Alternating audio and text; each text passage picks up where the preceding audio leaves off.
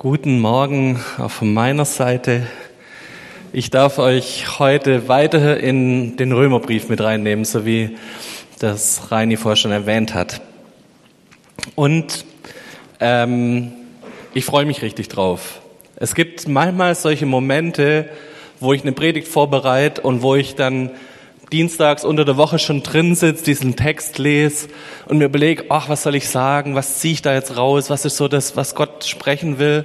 Und es gibt manchmal die Momente, da fließt es einfach. Und ich kann euch schon erzählen, das war so ein Text, der die Woche einfach schon so intensiv zu mir geredet hat. Und ich hoffe, ich bringe das ein bisschen rüber, was er gesprochen hat und kann euch mit reinnehmen. Weil ich mich wirklich drauf freue, weil das wirklich ein Text ist, der auch die Woche schon in mir gewirkt hat und zu mir gesprochen hat und ich hoffe, er tut es auch bei euch. Es gibt Rangerleiter, die hocken jetzt am Bildschirm und haben Wetten abgeschlossen. Und zwar geht es darum, ich habe diese Woche meine erste Impfung bekommen gegen Covid-19 und Rangerleiter äh, haben manchmal schrägen Humor, die wetten drüber, ob ich irgendwelche schrägen Dinge über Bill Gates heute predige. Ähm, das war das einzige letzte Mal, dass ich ihn von vorne hier auf der Bühne erwähne, damit diese Wette nicht gewonnen wird. Der Hans hat uns letzte Woche mit reingenommen in dieses Grundproblem der Menschheit. Wir haben ein Grundproblem, nämlich, dass wir durch Sünde getrennt sind von Gott. Wir hätten Gott eigentlich erkennen können.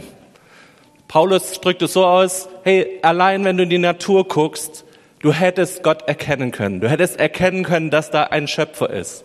Dass da jemand ist, der dich liebt, dass der jemand ist, der was perfekt gemacht hat, der Schönheit in die Natur gelegt hat, der ein Grundprinzip reingelegt hat in diese Schöpfung, wo man sieht, da ist eine Hand des Schöpfers da. Und er sagt, hey, genauso wie die Heidens vielleicht an der Natur hätten erkennen können, hätten es die Juden am Gesetz erkennen können. Da ist ein liebevoller Schöpfer da. Da ist ein liebevoller Vater da, der nur das Beste für sie will. Und wir haben beide, sowohl Heiden als auch Juden, wir haben Gott nicht erkannt. Wir haben Gott nicht den Mittelpunkt in unserem Leben bekommen. Im Gegenteil, wir haben Dinge umgedreht. Wir haben Wahrheit zur Lüge gemacht und Lüge zur Wahrheit. Wir haben Dinge verdreht, die dafür gesorgt haben, dass die Beziehung zu Gott zerstört ist. Und Hans hat zum Glück nicht da aufgehört zu predigen, sondern hat uns erklärt, es gibt eine Lösung. Es gibt eine Lösung, es gibt eine Errettung, es gibt eine Möglichkeit, aus diesem Dilemma rauszukommen. Und dieses ganze Dilemma löst Gott auf, indem er uns eine Errettung, eine Erlösung anbietet. Im Eingehen, im Glauben annehmend können wir das für uns in Anspruch nehmen, sagen, Herr, ich brauche diese Erlösung, ich brauche das, dass dieses Getrenntsein von Gott zwischen meinem Schöpfer und mir, dass das ein Ende hat. Ich brauche das, dass wieder Beziehung hergestellt wird, dass ich mit meinem Gott wieder in Kontakt treten kann. Und Jesus hat diese Lösung uns präsentiert und es geschenkt aus purer Gnade, weil er es wollte und weil wir keinen Part dazu verdienen können. An der Stelle setzt jetzt der Römer 5 an, der Text, über den es heute gehen soll. Der Römer 5 beantwortet eigentlich zwei große Themen.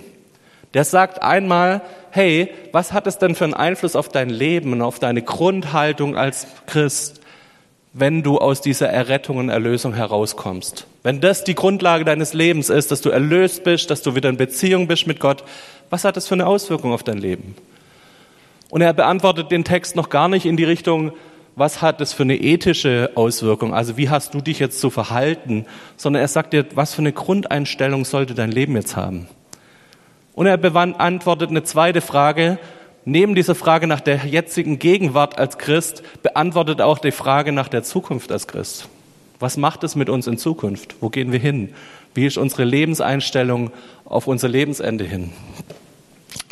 Ich möchte euch reinnehmen in diesen Text und ich lese einmal den Text komplett. Ich lese ihn aus der Basisbibel, meine aktuelle Lieblingsübersetzung. Da kam im Januar jetzt das, das vollständige, die, die vollständige Bibelübersetzung raus, nachdem jahrelang bloß das Neue Testament und die Psalme draußen waren, ist jetzt da eine komplette Bibel da. Draußen haben wir einen kleinen Werbetisch aufgebaut. Ähm, für Bibeln mache ich gern Werbung in der Predigt. Ich lese euch aus der Basisbibel Römer 5, Vers 1 bis 11. Weil wir also aufgrund des Glaubens gerecht sind, haben wir Frieden, der auch bei Gott gilt. Das verdanken wir unserem Herrn Jesus Christus. Durch den Glauben hat er uns den Zugang zur Gnade Gottes ermöglicht. Sie ist der Grund, auf dem wir stehen. Und wir dürfen stolz sein, auf diese sichere Hoffnung zur Herrlichkeit Gottes zu gelangen. Aber nicht nur das. Wir dürfen auch auf das stolz sein, was wir gegenwärtig erleiden müssen. Denn wir wissen, das Leid lehrt standhaft zu bleiben, die Standhaftigkeit lehrt sich zu bewähren und die Bewährung lehrt zu hoffen. Aber die Hoffnung macht uns nicht zum Gespött, denn Gott hat seine Liebe in unsere Herzen hineingegossen, das ist durch den Heiligen Geist geschehen, den Gott uns geschenkt hat. Christus ist für uns gestorben, als wir noch schwach waren. Das heißt, er starb für Menschen, die zu diesem Zeitpunkt noch ohne Gott lebten. Dabei wird sich kaum jemand finden, der für einen gerechten Menschen stirbt. Jemand ist vielleicht gerade noch so bereit, sein Leben für einen Menschen herzugeben, der Gutes tut. Aber Gott beweist seine Liebe zu uns dadurch, dass Christus für uns gestorben ist, damals als wir noch Sünder waren. Jetzt hat Gott uns als gerecht angenommen, denn das Blut von Christus wurde für uns vergossen. Umso gewisser können wir sein, dass wir dann auch von Gottes Zorn gerettet werden. Als wir noch Feinde waren, wurden wir mit Gott versöhnt durch den Tod seines Sohnes. Wenn wir jetzt versöhnt sind, ist es umso gewisser. Wir werden dadurch gerettet werden, dass sein Sohn lebt. Und nicht nur das, wir dürfen regelrecht stolz darauf sein, dass wir zu Gott gehören. Das verdanken wir Jesus Christus, unserem Herrn. Durch ihn haben wir jetzt schon die Versöhnung erlangt. Ganz spannender Text. Lass uns in diesen zwei Gedanken was sagt er über unsere Gegenwart als unser Leben als Christ aus? Was sagt er über unsere Zukunft als Christ aus? Lass uns mal mit diesen zwei Gedanken jetzt durch diese einzelnen Verse gehen. Vers 1 und 2. Ich lese nochmal langsam vor. Weil wir also aufgrund des Glaubens gerecht sind, haben wir Frieden, der auch bei Gott gilt. Das verdanken wir unserem Herrn Jesus Christus. Durch den Glauben hat er uns den Zugang zur Gnade Gottes ermöglicht. Sie ist der Grund, auf dem wir stehen und wir dürfen stolz sein, auf die sichere Hoffnung zur Herrlichkeit Gottes zu gelangen. Paulus macht in dem Kapitel einen ganz üblichen Trick, dass er in den ersten zwei Sätzen einfach schon mal alles reinlegt. Er sagt schon mal, guck mal, das ist mein Grundsatz. Das gilt grundsätzlich jetzt für die nächsten Kapitel. Das erklärt meinen Gedankengang schon mal komplett am Anfang und dann fängt er an, es aufzudröseln. Aber in dem steht eigentlich schon alles drin. Da steht drin, wo wir herkommen, weil wir aufgrund des Glaubens gerecht sind. Wenn man es exakter übersetzt würde, da steht gerecht geworden sind. Also das ist Vergangenheit. Diese Gerechtigkeit haben wir schon. Das ist was, was schon passiert ist vor 2000 Jahren. Ja, nachher greifen wir den Gedanken nochmal auf. Aber das ist Vergangenheit. Das ist schon passiert. Das ist nichts, was erst in Zukunft kommen wird. Dieses gerecht geworden sind, ist schon passiert. Was passiert jetzt? Hier in unserer Gegenwart als Christen, wir haben Frieden mit Gott. Wir haben Zugang zur Gnade. Und die Gnade ist der Grund, auf dem wir stehen. Da beschreibt ihr jetzt unser Leben aktuell hier vor Ort, aktuell, wie unser Leben als Christ aussehen darf. Und er beschreibt unsere Zukunft da drin. Letzter Satz. Wir haben eine sichere Hoffnung zur Herrlichkeit. Das ist das, wo wir hingehen. Er beschreibt diese drei Zustände von Vergangenheit, Zukunft und unsere jetzige Gegenwart jetzt schon und sagt, so ist es. Und erklärt es dann nachher in seinen Gedankengängen. Ich möchte auf ein paar Punkte eingehen. Das eine ist, wir waren gestern wandern, wir waren auf, dem, auf der Hohen Tübingen, sind von dort aus weiter zu der Wurmlinger Kapelle und ich stand an dem Tor von so einem Hinterausgang von dem Schloss. Wir haben ein Bild dazu, wenn du das genau. Und mich hat es total angesprochen, dieser Zugang zur Gnade. Mich hat es angesprochen, dass ein Gott einen Raum aufgestoßen hat, wo Gnade für uns ist. Wir haben da Zugang dazu. Und er benutzt dieses Bild von der, von der Tür, von dem Zugang, von dem Tor, wo er sagt, hey, hier ist eine Tür offen und du darfst einfach reingehen. Du darfst einfach dich auf den Weg machen, du darfst diese Schritte über die Schwelle gehen, da ist Gnade für dich. Wir dürfen in einem Raum leben als Christen, der gefüllt ist mit Gnade. Wir dürfen in einem Raum leben, der gefüllt ist von seiner Gegenwart, von seiner Vergebung, von seiner Versöhnung, von seinem Frieden. Aber du musst diesen Schritt da reingehen. Du kannst selber dich entscheiden, da nicht reinzugehen. Aber Gott ist es nicht derjenige, der die Tür zugemacht hat. Gott ist nicht derjenige, der gesagt hat, hey, äh, du brauchst ein Zahlenschloss und du musst wissen, wie es geht, sondern die Tür, wie hier in dem Bild, ist offen. Du darfst diesen Schritt da reingehen in diesen Gnadenraum. Und was macht diese Gnade mit uns? Diese Gnade macht, dass wir stehen können, dass wir einen Grund haben, auf dem wir stehen, wie unser Bibeltext sagt. Allein über dieses Wort stehen sind theologische Bücher geschrieben worden. Was es bedeutet, dass wir stehen dürfen in der Gnade. Da steht nicht, wir liegen in der Gnade oder wir dürfen auf Knien in diesen Gnadenraum reinrutschen oder so, sondern wir können stehen. Wir dürfen aufrecht in diesem Raum stehen. Das gibt uns Stabilität, das gibt uns Fundament, das gibt uns Stärke, diese Gnade in unserem Leben. Wir haben oft einen ganz anderen Gedanken. Wir haben oft den Gedanken, dass Unabhängigkeit uns stark macht. Das ist das, was unsere Gesellschaft uns erzählt. Sei unabhängig, dann bist du stark. Sei unabhängig von allen äußeren Einflüssen, das ist doch die wahre Stärke. Da steht jemand allein und kann aus eigener Kraft und so. Gott sagt nochmal dieser Gedanke, wir haben Wahrheit zur Lüge gemacht und Lüge zur Wahrheit. Gott denkt anders über Gnade. In der Abhängigkeit von ihm, von Gnade werden wir stark. Das gibt uns die Kraft zu stehen. Und wenn wir ganz ehrlich sind, wissen wir den Gedanken schon. Wenn wir ganz ehrlich sind, merken wir immer wieder, dass wenn wir uns auf unsere eigene Kraft verlassen, dass wir ganz oft verlassen sind. Und dass wir so oft scheitern. Und dass wir Dinge in unserem Leben haben, die wir nicht im Griff haben. Spätestens jetzt die Corona-Pandemie hat es uns wieder gezeigt, es gibt Dinge, die hast du nicht im Griff. Und du musst in eine Abhängigkeit gehen. Und wenn ich in eine Abhängigkeit gehe, dann weiß ich, von wem ich abhängig sein will. Von Gottes Gnade. Ich möchte euch nochmal dazu herausfordern, wenn ihr merkt, da ist sowas in euch, was euch unabhängig und so einsame Wolf-Mentalität, ich allein gegen den Rest der Welt, das ist sowas, was in uns drin ist, was uns, was wir als Menschen als Grundauflehnung gegen Gott in uns tragen. Aber wir dürfen immer wieder an den Punkt kommen, wo wir sagen, nee, wir wollen in eine Abhängigkeit. Ganz bewusst wollen wir in eine Abhängigkeit. Und von was werden wir abhängig? Von dieser Gnade Gottes. Vielleicht ist das der erste Punkt für dich heute, wo du hören musst, hey, da ist ein Zugang zur Gnade Gottes. Da ist ein Tor, das weit offen ist. Da ist ein Tor, das dir zeigt, wo es hingeht. Und wenn du selber mit dir ungnädig bist, wenn andere Menschen mit dir ungnädig sind und wenn du spürst, du bist selber derjenige, der meint, alles schaffen zu müssen und du bescheiterst an dir selber, hey, hier ist Gnade und Gnade hilft dir, stehen zu dürfen und stehen zu können. Einen weiteren letzten Satz in diesen ersten zwei Versen, die so ein bisschen das Grundkonzept des ganzen Kapitels darstellen, ist dieses Stolz auf die sichere Hoffnung der Herrlichkeit. Ich finde es schön, Luther übersetzt es mit rühmen. Wir rühmen uns darüber, dass wir Hoffnung haben und dass wir eine sichere Hoffnung haben hey, das ist kein Zittern und Bangen und gerade so über den schmalen Weg kommen wir ins Reich Gottes. Nee, das ist Rühmen. Ich gebe damit an. Ich posaune das raus. Ich habe Hoffnung. Ich weiß, dass ich sicher bin.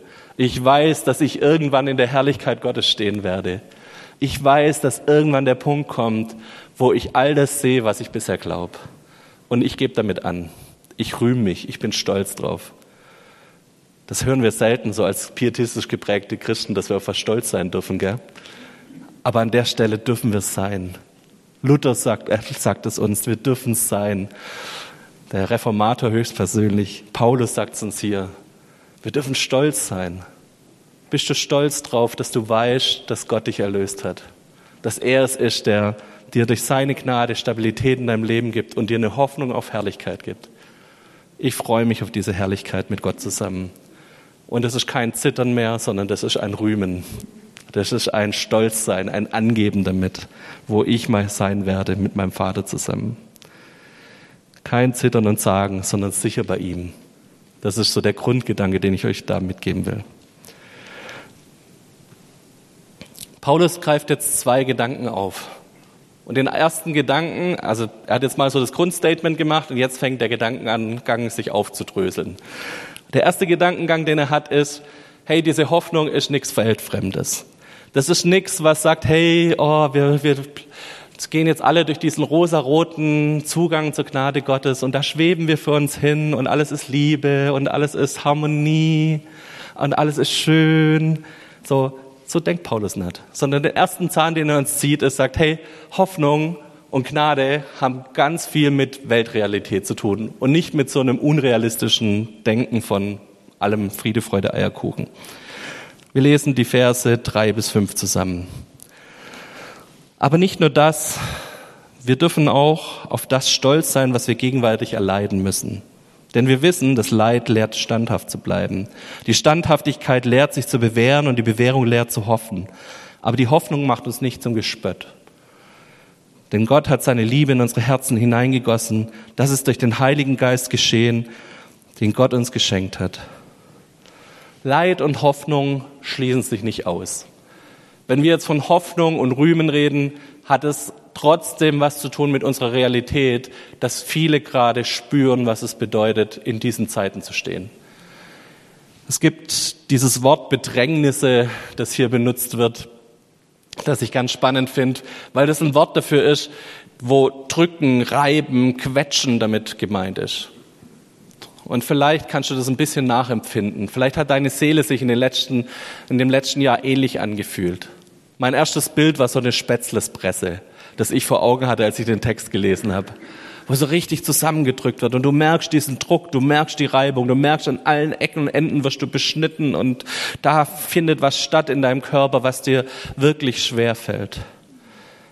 Wo du spürst, an allen Ecken und Enden kommen Lockdown und Ausgangsbeschränkungen und alles trifft irgendwie unsere Seele. Keine Umarmungen mehr von Bekannten und Freunden, keine Nähe mehr, viel Einsamkeit.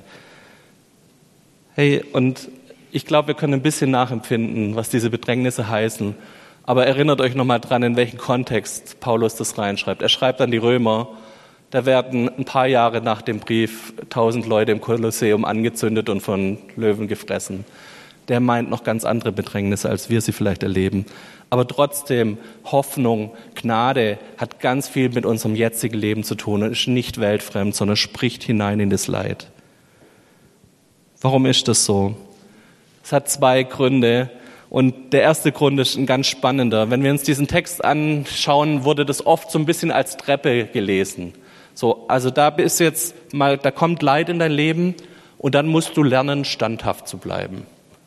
Und wer es lernt, standhaft zu bleiben, der kann vielleicht auf die nächste Stufe kommen, dass er sich bewährt. Und erst wenn du dich wirklich gelernt hast zu bewähren, dann kommt vielleicht mal die höchste Stufe, dass du Hoffnung hast. Und es wurde so als ein Druckding benutzt, und Motto, du musst das lernen. Lern doch im Leid jetzt mal standhaft zu sein. Hör auf, deinen Kopf hängen zu lassen. Streng dich mal ein bisschen an. Reiß dich mal zusammen. Hör mal auf zu jammern. So wurde oft über diesen Text gelehrt. Ich glaube, dass das Ding genau andersrum gemeint ist. Dass wir diesen Text von hinten lesen müssen. Dass wir den von dort aus lesen müssen, dass Gott sagt, hey, ich habe meine Liebe in dein Herz ausgegossen. Und aus dieser Herzensliebe, die der Heilige Geist in dein Herz gegossen hat, diese Liebe, die eingegossen ist in dein Herz hinein, aus dieser Liebe heraus hast du die Kraft, bewährt zu bleiben, standhaft zu bleiben und eine Hoffnung zu haben, auch in den schwierigsten Zeiten.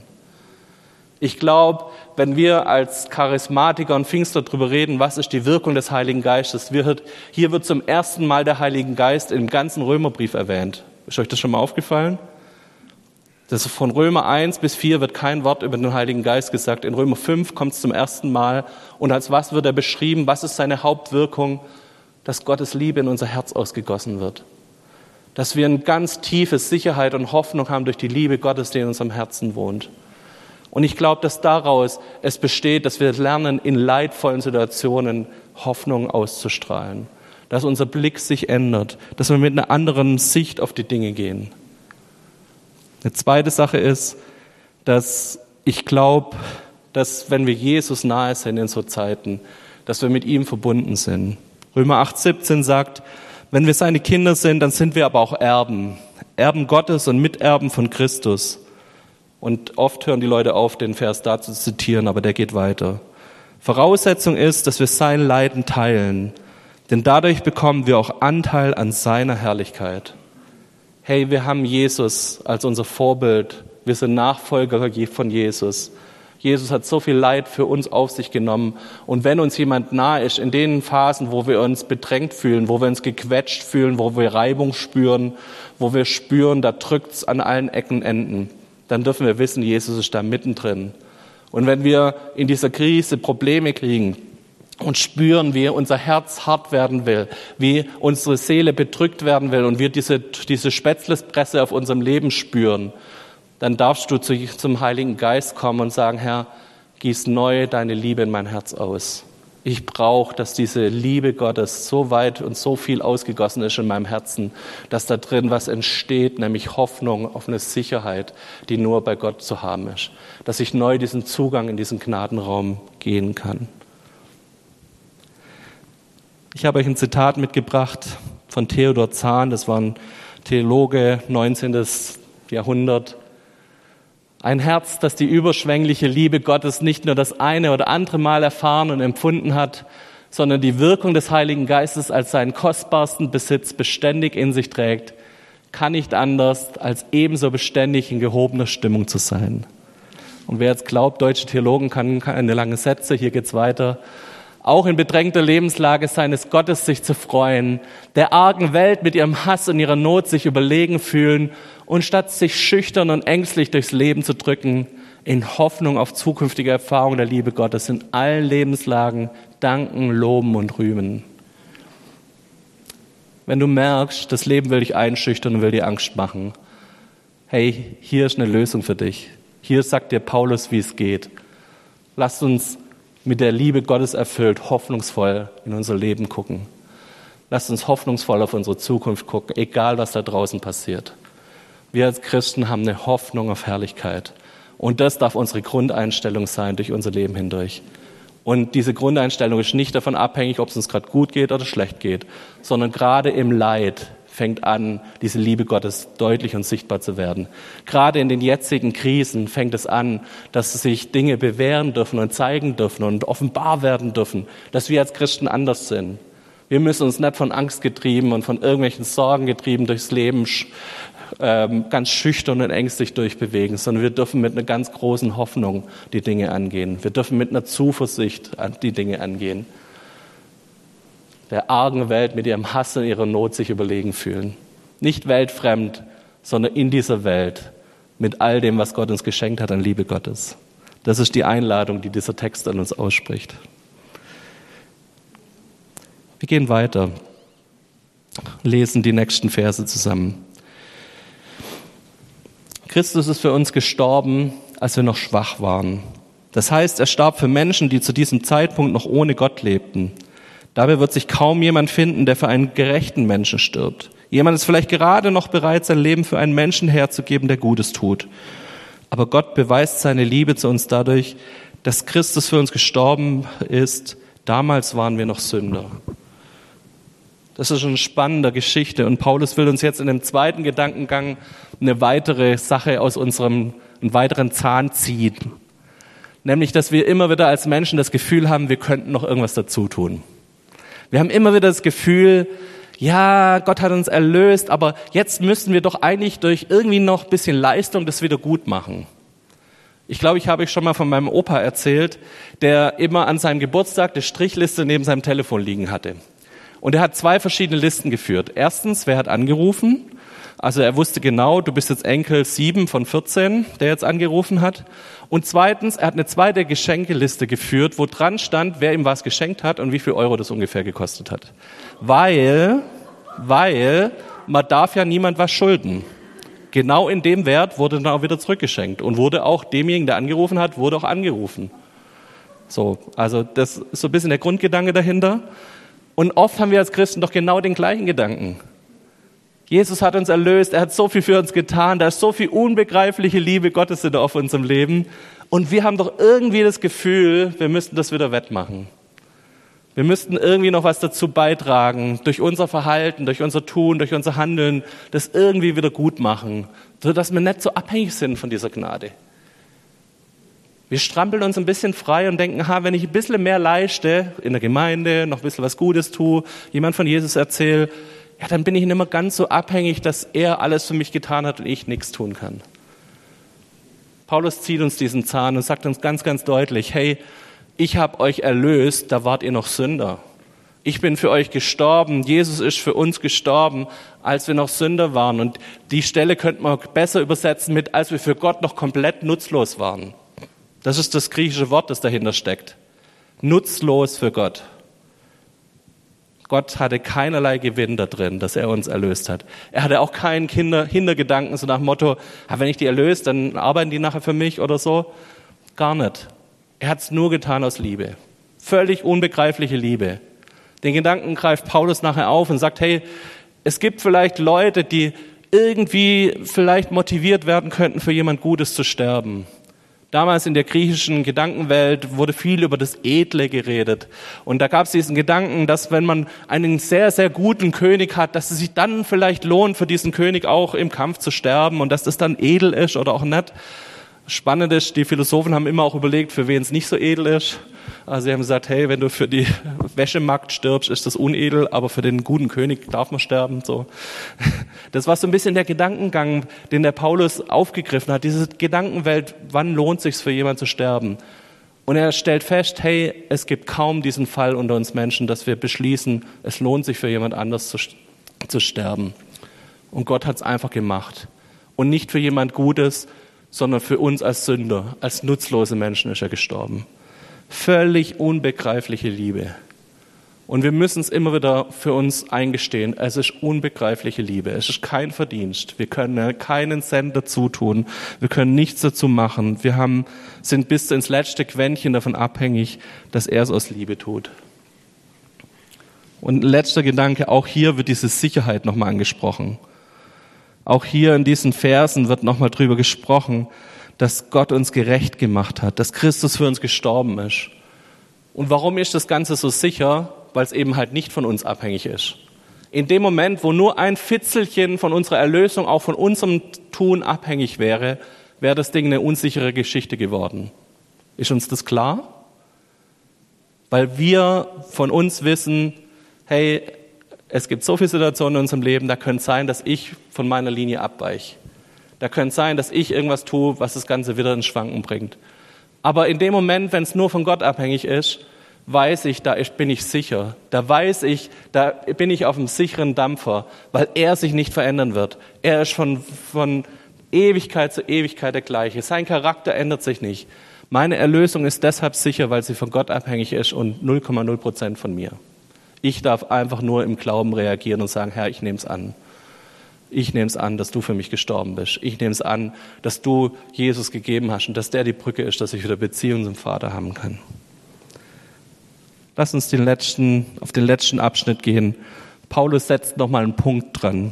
Verse 9 bis 11. Jetzt hat Gott uns als gerecht angenommen. Hier nochmal Statement. Das war das, was uns Hans erzählt hat. Denn das Blut von Christus wurde für uns vergossen. Umso gewisser können wir sein, dass wir dann auch vor Gottes Zorn gerecht werdet, gerettet werden. Als wir noch Feinde waren, wurden wir mit Gott versöhnt durch den Tod seines Sohnes. Wenn wir jetzt versöhnt sind, ist es umso gewisser. Wir werden dadurch gerettet werden, dass sein Sohn lebt. Und nicht nur das, wir dürfen regelrecht stolz darauf sein, dass wir zu Gott gehören. Das verdanken wir Jesus Christus, unserem Herrn. Durch ihn haben wir jetzt schon die Versöhnung erlangt. Ich habe euch in dem Text, wenn wir vielleicht nochmal kurz auf neun zurückgehen können, ein paar Begriffe unterstrichen. Zu ein paar werde ich nicht mehr so viel sagen. Gerecht und gerettet, darüber hat Hans schon gepredigt. Ich will über ein paar Punkte nochmal sagen, über diese Versöhnung. Dieses Wort, das hier der Paulus benutzt, das ist ein total schönes Wort, weil es eigentlich dafür benutzt würde, dieses Wort in dem griechischen Kontext, dass Beziehung wiederhergestellt wurde. Das wurde vor allem in den Texten dafür verwendet, wenn Ehepartner wieder zusammengefunden haben durch einen Vermittler. Da wurde wieder Intimität hergestellt. Das ist das, was in diesem für die griechischen Leser mitschwingt, wenn sie dieses Wort Versöhnung lesen. Hey, da ist, da ist intimste Beziehung wiederhergestellt worden. Ist das nicht ein schönes Bild, das Paulus hier benutzt für Gott und uns? Hey, das ist das Ziel von dem Ganzen. Jesus ist für uns gestorben, dass du wieder in diese intime Beziehung Gottes reinkommst. Dass du wieder in Beziehung bist, dass du wieder Zeit hast mit ihm zusammen, dass du verbunden bist mit ihm, so intim wie mit deinem Ehepartner. In diese Beziehung reinkommst, wo du spürst, er trägt dich durch, er weiß alles von dir und du kannst ihm alles sagen. Lass uns das Bild mal mitnehmen. Und wenn du das noch kombinierst mit Gottes Liebe, mit diesem Raum der Gnade, in dem du stehen kannst, was gibt es für ein Gottesbild in dir? Was schwingt da in dir mit? Lass dich darauf ein. Ein weiterer Gedanke in Vers 11, da kommt wieder dieses Wort Stolz. Stolz zu Gott zu gehören. Wir haben vorher schon drüber gesprochen. Wir dürfen, wir dürfen in uns zulassen, dass eine Dankbarkeit entsteht. Wir dürfen in uns zulassen, dass diese Versöhnung nicht nur was ist, was in Zukunft passieren wird, sondern dass es jetzt in uns hochkommt. Das hilft uns eine Grundhaltung von Hoffnung und Sicherheit auch in solchen Zeiten, auch im Leid, auch in allen Punkten, wo es uns, ja, wo wir uns gequetscht fühlen, kommt. Wir dürfen stolz sein, dass wir zu Gott gehören. Und dieser Stolz, diese Sicherheit, das ist was, was uns durchträgt. Und was letztes, ich habe euch das jetzt unterstrichen. Wir sind jetzt in dieser Versöhnung. Es ist nichts, was wir sagen, hey, wir leben als Christen nur so zukunftsorientiert. So nach dem Motto, Herr, lasst uns bald durch diese Welt gehen und lasst uns bald hingehen, endlich zu dieser Herrlichkeit. Hey, wir leben jetzt. Und wir haben jetzt schon Versöhnung mit Gott. Wir haben jetzt schon diesen Zugang Gottes. Wir haben jetzt schon, dass wir Zugang haben zu dieser Gnade. Es geht darum, dass wir jetzt in diesem Leben hier einen Unterschied machen für diese Welt, die hier uns braucht. Für eine Welt, die voller Angst ist, die voller Schüchternheit ist, die nicht diese Punkte hat, wo sie spüren, hier ist eine Hoffnung, eine Sicherheit und ein Fundament, auf dem man stehen kann. Ich möchte dieses jetzt uns einfach nochmal mit ans Herz legen Hey, es geht nicht nur um eine Zukunftssicht. Wir haben eine sichere Zukunft und wir dürfen uns rühmen und stolz darauf sein, wo wir mal hinkommen werden. Aber es geht darum, dass Gott uns jetzt verändert, dass er uns jetzt eine Grundhaltung als Christen gibt, wo wir hoffnungsvoll in unseren Alltag gehen und wo wir Hoffnung auch in unsere Umwelt reintragen, wo Leute spüren, hier ist was anders, weil Gott mit uns ist, weil wir begnadigte Sünder sind, weil wir Leute sind, die Versöhnung mit Gott erlebt haben, die Frieden mit Gott leben dürfen. Ich möchte uns herausfordern, dass wir über unser Leben da an den Stellen immer wieder nachdenken. Besonders jetzt in der Corona-Pandemie. Jetzt sind gerade diese Phasen, wo sich sowas bewährt. Fängst du an, ängstlich und schüchtern zu werden? Fängst du an, dich zurückzuziehen? Fängst du an, dich nur noch auf die Zukunft zu berufen? So Hauptsache, ich bin dann bald im Himmel und es ist bald rum mit dieser Erde hier. Oder fängst du an, dass du zu einem Leuchtturm von Hoffnung und Herrlichkeit wirst? Zu einem Leuchtturm, wo Leute spüren, da steht jemand sicher, weil er diese Gnade Gottes erlebt hat, weil er Frieden mit Gott hat, weil er versöhnt ist mit seinem Schöpfer. Merkt ihr ein bisschen, was dieser Text mit uns machen kann? In mir schwingt dieser Text jetzt schon eine ganze Weile, über die ganze Woche. Und ich hoffe, dass das bei euch genauso ist. Dass ihr das mitnehmt, dass, dass ihr das für euch nochmal durchexerziert. Was bedeutet das denn? Dass ich mit Gott versöhnt bin? Was bedeutet das für mein Standing, für meine Grundeinstellung meines Lebens? Ich würde mir wünschen, dass ihr das mitnehmen könnt. Diese sichere Rettung, diesen hoffnungsvollen Blick auf mein Leben jetzt und auf meine Zukunft und dass ich in meiner Stellung zu Gott Zugang zur Gnade Gottes habe, dass ich eine versöhnte Beziehung habe, dass Intimität wiederhergestellt ist und ich mit einem Stolz, mich auf ihn einlassen zu dürfen, in mein Leben gehe.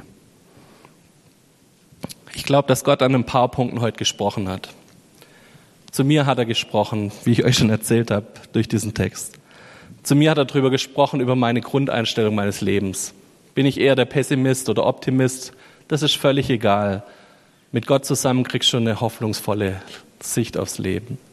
Und wenn du merkst, du hast da Probleme, dann darfst du dich neu diesem Heiligen Geist aussetzen, der Gottes Liebe in dein Herz gießt. Und vielleicht ist es dein Thema heute, dass du merkst, du musst dich neu dieser Liebe Gottes aussetzen. Du brauchst noch mehr von diesem sicheren Halt. Vielleicht merkst du aber auch, du hast diese Gnade noch nicht wirklich angenommen in deinem Leben. Vielleicht spürst du als zweiten Punkt, dass du versucht hast, selber stark zu sein, selber unabhängig zu sein. Auch da nochmal diese Einladung Gottes. Hey, es gibt nichts Sicheres, als in eine Abhängigkeit zu gehen. Es gibt nichts Sicheres, als in eine Abhängigkeit von Gottes Gnade zu gehen. Weil immer dann, wo wir versuchen, selber stark zu sein, merken wir, wir werden da verlassen. Unsere Kraft reicht nicht aus, wir haben es nicht im Griff, aber Gott hat es im Griff. Er ist der liebevolle Vater, er ist derjenige, der seinen Sohn für dich hat sterben lassen. Geh in diese Abhängigkeit von ihm.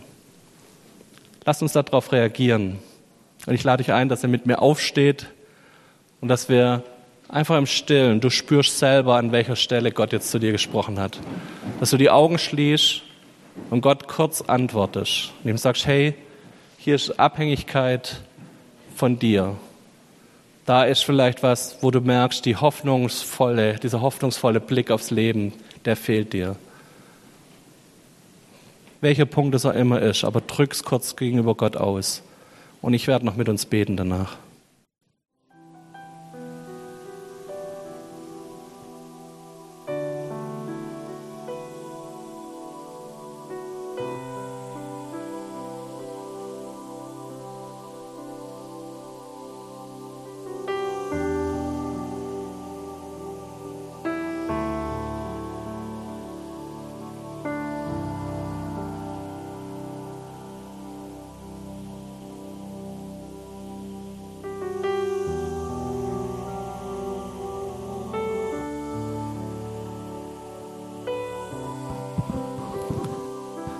Herr Jesus, wir danken dir für deine Tat am Kreuz, dass du es möglich gemacht hast, dass wir Sünder gerecht geworden sind und dass wir in eine Abhängigkeit von dir gehen dürfen, weil diese Tür zu, diesem Gnadenraum total weit offen ist. Wir dürfen reingehen und wir dürfen empfangen, dass es einfach nur Gnade ist, nur ein Geschenk ist, das wir annehmen dürfen. Herr Jesus, wir danken dir, dass das was mit unserem Leben macht, als begnadigte Sünder, das macht was mit unserem Leben. Das Leben hat keine Möglichkeit mehr durch Leid, durch Druck, durch all das irgendwas in unserem Leben zu verrutschen, weil wir wissen, wir sind sicher bei dir. Weil wir wissen, wir dürfen über all dem stehen, weil wir deine Hoffnung haben, weil wir diese sichere Hoffnung auf Herrlichkeit in uns tragen. Und Herr, wir beten da, wo uns ja vielleicht das letzte Jahr versucht hat, unsere Seele gefangen zu nehmen, uns hart zugesetzt hat. Herr, da beten wir, dass dein Heiliger Geist wieder neu in unsere Herzen kommt. Herr, du sagst uns, die Liebe Gottes ist ausgegossen. Und das ist dieses Bild von einer Quelle, einem nie verendenden Strom der Liebe Gottes. Herr, da wo es vielleicht trocken geworden ist in unserem Leben, durch die Umstände, durch das Leid, durch das, was passiert ist. Herr, wir beten, dass du es wieder wässerst.